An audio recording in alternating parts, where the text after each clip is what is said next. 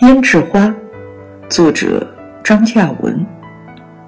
一家人坐灶房里吃晚饭，忽听得外面院门一声吱嘎，声音很大。紧接着，咦，这棵花哪个会有几种颜色？怪喽！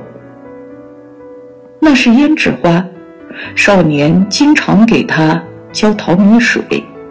两月前就在开花，眼下依然开得娇艳，有白有黄，还有粉红和紫红的，反正那颜色变幻莫测。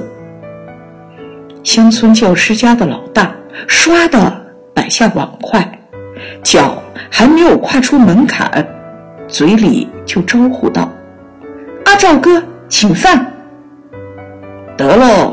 嗯，阿赵哥说：“想请你凑合打谷子一天。”这个，我这两天也是忙得很。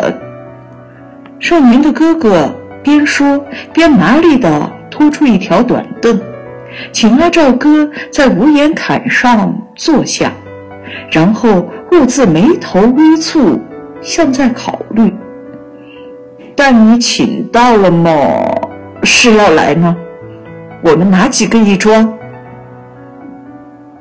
秉祥和你整上午，王福寿、二华，他们两个干下午，你俩又背。几点上工？大概在个十一点嘛。阿赵哥的牙有点包，又爱笑，他一开口一笑。龅牙就显得狰狞，而且口水也流出来。于是说话的时候，他老用手去抹嘴角。